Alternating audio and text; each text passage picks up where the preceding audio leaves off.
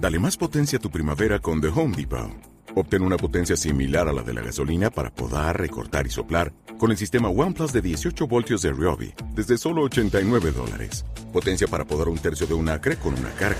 Potencia para recortar el césped que dura hasta dos horas. Y fuerza de soplado de 110 millas por hora. Todo con una batería intercambiable. Llévate el sistema inalámbrico OnePlus de 18 voltios de Ryobi. Solo en The Home Depot. Haces más. Logras más.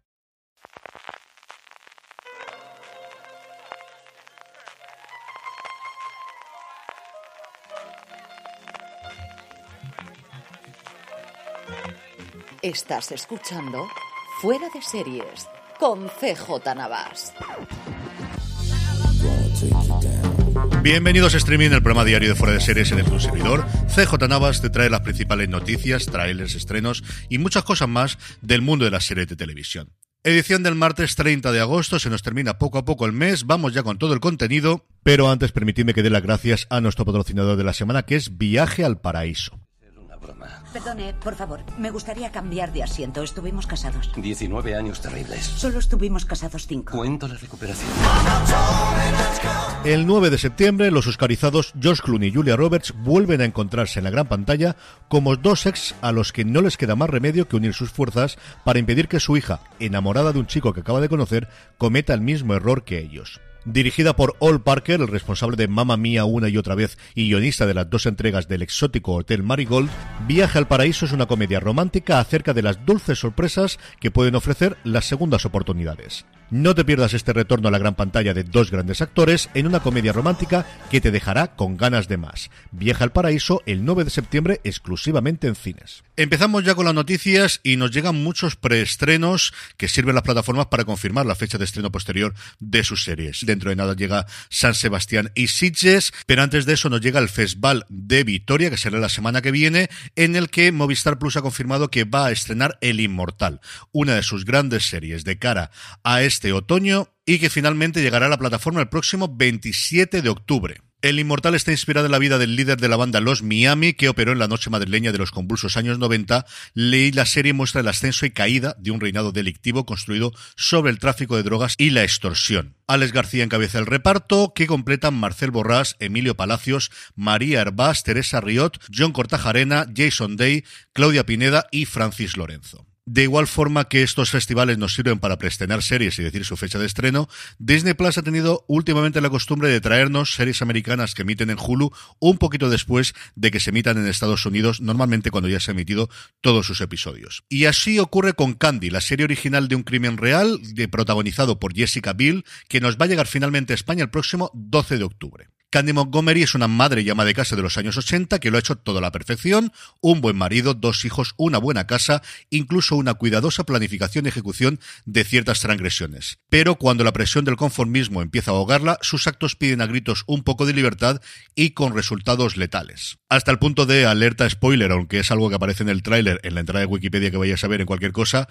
venga, no lo haremos mucho, digamos que no se porta especialmente bien con su vecina protagonizada por Melanie Linsky, que también conforma el reparto junto con Pablo Schreiber, Timothy Simmons y Raúl Esparza. Por su parte, Antena 3 ha confirmado que completaba el reparto y que iniciaba el rodaje de Honor, la adaptación pues de Your Honor, si queréis, de la serie americana de Brian Cranston o de la versión original israelí con Darion Grandinetti en el papel principal de ese juez cuyo hijo pues hace cosas complicadas y se ve mm, obligado a pasarse de la raya. Junto a Grandinetti estará Paco Márquez, María Morales, Mercedes León, José Luis García Pérez y un largo etcétera en un rodaje que se va a realizar durante los próximos meses en Sevilla y en Cádiz y que estrenará a tres media evidentemente en A3 Player Premium.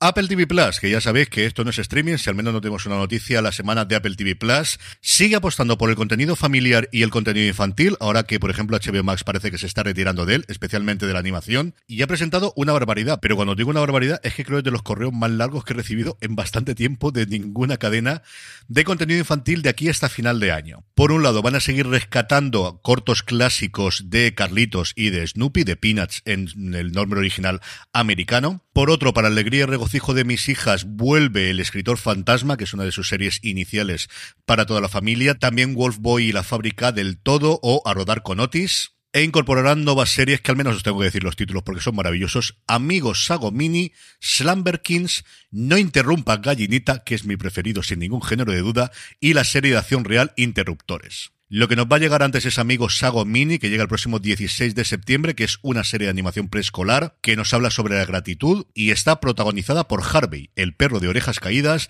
y sus mejores amigos, el gato Jinja, el conejo Jack y el pájaro Robin. Y no, no me resisto a daros la descripción de No Interrumpa Gallinita, que llegará el 18 de noviembre, que también es una serie preescolar, que está basada en la serie de libros de David Ezra Stein, y les muestra a los niños la alegría de la escritura creativa, comenzando con una joven gallinita llamada Piper, que tiene la costumbre de interrumpir cuando le están contando un cuento. Cada vez que Piper escucha una historia, no puede evitar intervenir, hacer preguntas y dejar volar su imaginación mientras trata de completar los detalles, adivinar qué sucede a continuación o insertarse en medio de la acción para ayudar a los buenos. No me digáis que no es maravillosa y tiene además el atractivo de que en su versión original en inglés está narrada por Sterling K. Brown.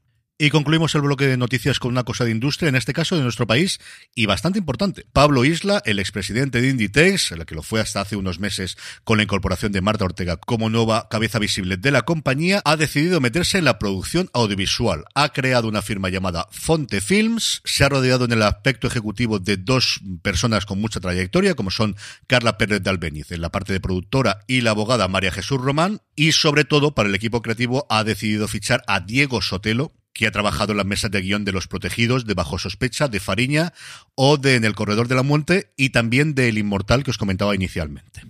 Evidentemente, producir audiovisual no es lo mismo que lo que se trabajaba en Inditex, aunque Isla venía, bueno, haber trabajado previamente en el Banco Popular, luego estuvo en Altadis durante mucho tiempo, de ahí donde lo fichó en su momento Almacio Ortega, y antes era abogado de Estado. O sea que tiempo, desde luego, para hacer cosas distintas ha tenido.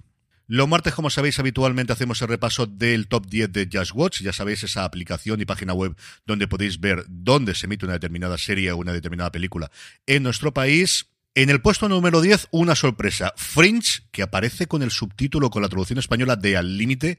Yo no conozco a nadie que jamás haya llamado Fringe al Límite. Sí recuerdo su momento de Wire, que se llamó en España bajo escucha, y los viejos del lugar que lo recordamos. Yo jamás recordaba, desde luego, que el Fringe fuera al límite. No digo que no, pero no lo recordaba. ¿Por qué? Porque al final está incorporada recientemente al catálogo de HBO Max y, como os digo, ocupa el puesto número 10. En el 9, Separación. Al 8 se va Dualidad o Ecos, la serie de Michelle Monaghan para Netflix, de la que yo he visto la mitad de la temporada de lo que he visto hasta ahora me ha gustado, pero es que las críticas hablaban de que luego caía muy al fondo. Entonces, pues mira, ahí tengo pendiente de ver si sigo con ella. Al 7 The Walking Dead, al 6 Alma, al 5 Solo asesinatos en el edificio después de que terminase su emisión, al 4 She-Hulk, abogada Hulka, hasta el 3 cae Sandman, que estaba como número uno en las dos últimas semanas. Al 2 sube Better Call Saul y ya ha pasado un poquito de tiempo, desde luego, desde que se emitió su último episodio.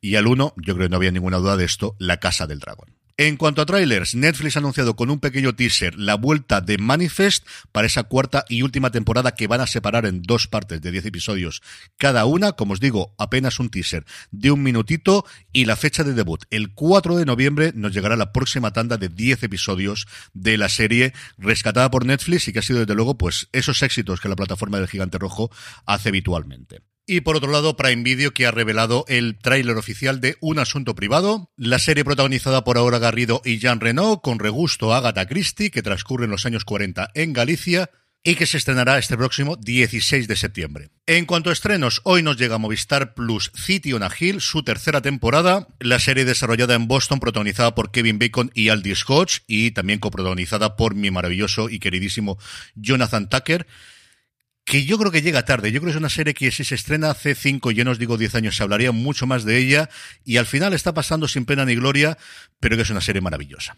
Y terminamos como siempre con la buena noticia del día y es que por fin tenemos un vistazo y la fecha de estreno de Yellowstone. Un teaser de apenas 30 segundos en el que vemos a toda la familia Datton y alrededores con un lema que es todo será revelado, all will be revealed y la confirmación de que la quinta temporada de la serie de más éxito de los últimos años en cable americano llegará a Estados Unidos el próximo 13 de noviembre en un episodio de dos horas. A ver si para entonces ya tenemos aquí Sky Showtime y nos pudimos subir al carro, que ya está bien. Con esto terminamos. Mi agradecimiento a Viaje al Paraíso por patrocinar streaming en el día de hoy. Volvemos mañana como siempre. Gracias por escucharme. Recordad, tened muchísimo cuidado y fuera.